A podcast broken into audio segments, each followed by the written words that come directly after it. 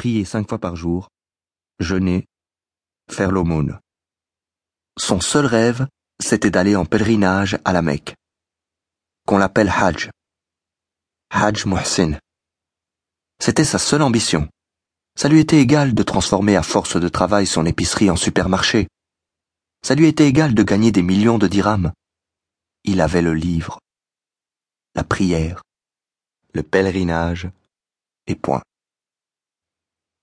Ma mère le révérait et alliait une obéissance quasi filiale à la servitude domestique.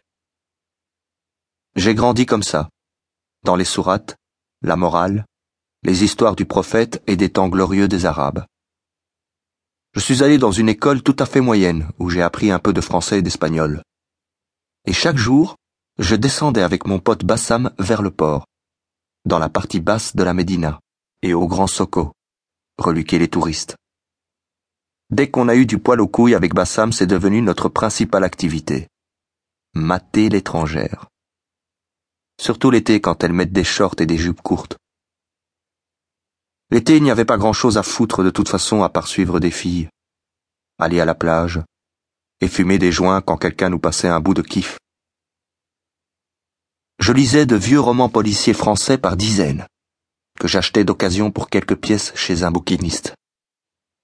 Des romans policiers parce qu'il y avait du cul souvent, des blondes, des bagnoles, du whisky et du fric.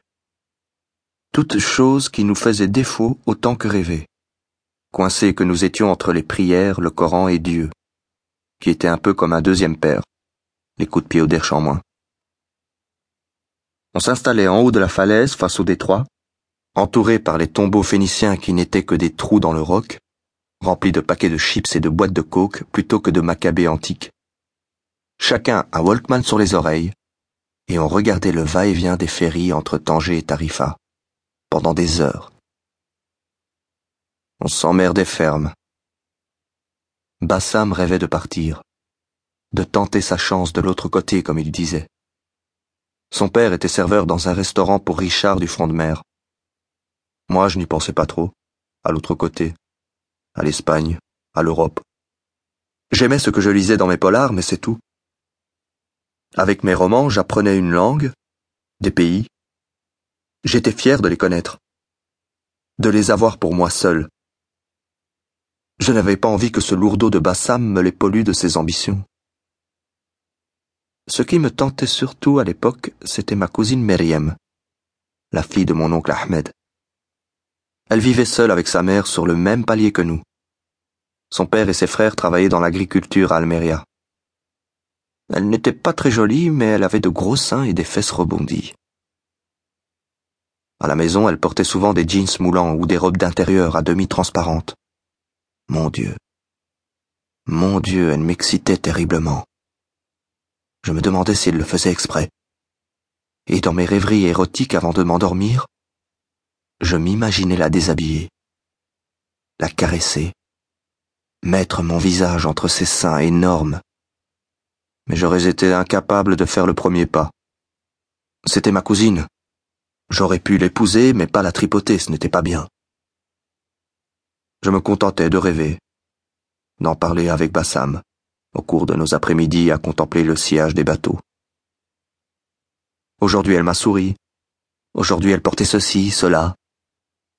Je pense qu'elle avait un soutien-gorge rouge, etc. Bassam hochait le chef en me disant Elle te veut, c'est sûr, tu la branches, sinon elle ferait pas ce numéro. Quel numéro? je répondais. C'est normal qu'elle mette un soutien-gorge, non? Oui, mais rouge, mon vieux. Tu te rends compte? Le rouge, c'est pour exciter, et ainsi de suite pendant des heures. Bassam avait une bonne tête de pauvre, ronde, à petits yeux.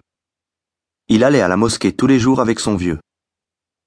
Il passait son temps à échafauder des plans incroyables pour émigrer clandestinement. Déguisé en douanier, en flic. Il rêvait de voler les papiers d'un touriste et, bien habillé, avec une jolie valise, de prendre tranquillement le bateau comme si de rien n'était. Je lui demandais Mais qu'est-ce que tu foutrais en Espagne sans pognon? Je bosserai un peu pour économiser. Ensuite, j'irai en France, il répondait. En France, puis en Allemagne, et de là, en Amérique. Je ne sais pas pourquoi il s'imaginait qu'il